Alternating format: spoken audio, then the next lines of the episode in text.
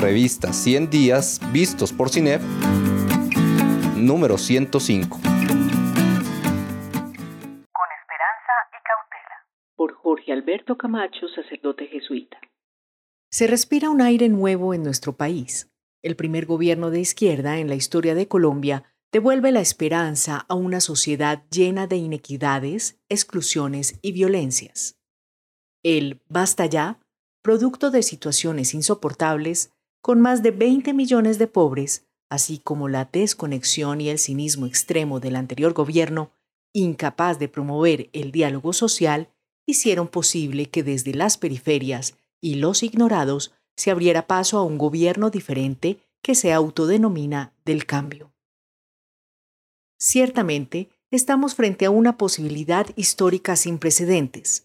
Se ha abierto el juego político a la alternancia de poder, asunto que parecía imposible no solo por la herencia del Frente Nacional, sino también por la capacidad de reinventarse de la política tradicional, siempre atada a los intereses económicos de las élites locales. Sin embargo, desde el CINEP, Programa por la Paz, surge una sincera invitación a ser cautelosos.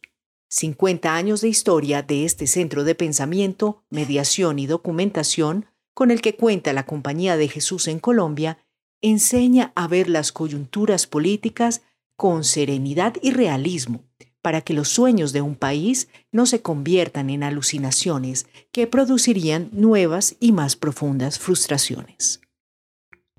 Si bien, por una parte, abundan las expectativas y los clamores sociales, los tan anhelados cambios no serán posibles con la rapidez esperada. Por otra parte, para obtener gobernabilidad, el pacto histórico parece estar transando con maneras tradicionales de hacer política. ¿Un mal necesario? ¿Una muestra de democracia radical de nuevo presidente? ¿Una forma de superar los fantasmas del castrochavismo y demás temores de quienes no votaron por él? Se vislumbra el camino por una cuerda floja, en la cual el respaldo popular está en juego. Si se pierde, no habrá tramoya que funcione para la gobernabilidad. Y se está, pese a ello, en plena luna de miel. Después de dos décadas de uribismo en el poder, luego de tres más de neoliberalismo, la sociedad colombiana parece más madura para la paz. De esta manera, el gobierno Petro resulta el mejor destinatario posible para acoger el informe final de la Comisión para el Esclarecimiento de la Verdad, la Convivencia y la No Repetición después de casi cuatro años de trabajo, liderado por el padre Francisco de Rú, sacerdote jesuita, economista, filósofo, gestor de paz colombiano y fundador de esta revista, se reciben 11 volúmenes que recopilan lo ocurrido en nuestra sociedad durante los años de conflicto, con un capítulo de recomendaciones para la no repetición. En este número de 100 días, la pregunta obligada es cómo abordar pedagógicamente este minucioso informe, cómo leerlo en los ámbitos tan diversos que constituyen nuestra nación y de qué manera los jóvenes han participado en toda esta labor de la Comisión. Más allá del documento, lo importante será el modo como logre ser difundido y asimilado por la sociedad, que es uno de los grandes retos de este gobierno, para caminar hacia la tan anunciada paz total. Pero no es el único desafío. Ya hay muchas tareas pendientes, algunas de las cuales se recogen en este número. En el trasegar hacia una paz más completa está sin duda el reto de silenciar los fusiles de una veintena de grupos armados, activos a lo largo y ancho de nuestro territorio. Nadie mejor para apoyar esta tarea que el canciller Álvaro Leiva, Quijote de la Paz, quien por cuatro décadas se ha enfrentado a todos los molinos de viento para hacer entender que la búsqueda de la paz es para Colombia la única salida como pueblo. La paz total o completa más que una quimera es un aliciente para avanzar en pos de la construcción de una vida digna. Acuerdos y renegociaciones, diálogos sociales y verdades en entredicho serán parte del tortuoso camino de la reconciliación. En ese contexto, se ha querido publicar una entrevista inédita, la última que concedió Seuxis Pausias Hernández Solarte, más conocido como Jesús Santrich. La entrevistadora es Catalina Vázquez, editora de la revista, quien en este número se despide llevando consigo el agradecimiento general no solo por esta labor editorial, sino sobre todo por su trabajo periodístico y de comunicaciones.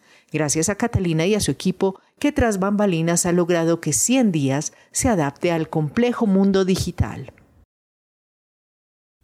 Muertos Romaña, Jesús Santrich y El Paisa y con Iván Márquez mal herido, como se presume, las renegociaciones con la autodenominada Segunda Marquetalia no se estiman muy claras, pues no aparecen interlocutores con suficiente peso político.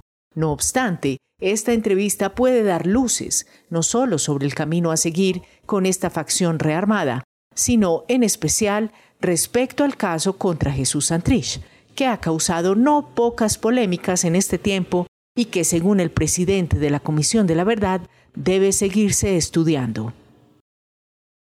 Otro aspecto por considerar es que los deseos de paz y de cambio tienen un enemigo externo muy poderoso, el deterioro ambiental, del cual el calentamiento global se evidencia como su síntoma más alarmante. El tema fue bandera de campaña del hoy presidente Petro, pero se trata de un desafío tan grande que, se quiera o no, altera todas las políticas públicas. De la mano del intelectual y diplomático salvadoreño Francisco Galindo Vélez, esta edición ofrece un panorama de la situación del planeta, con un enfoque novedoso que invita a ampliar las concepciones actuales de los derechos humanos y a transformar las relaciones internacionales a fin de salvar la casa común. Finalmente, los aires nuevos de paz y de cambio no pueden conllevar ilusiones ingenuas. Unos disfrutan el momento mientras varios jóvenes de la primera línea siguen encarcelados. A ellos, pues, sus esfuerzos generaron la posibilidad del cambio. Se dedica este número de la revista.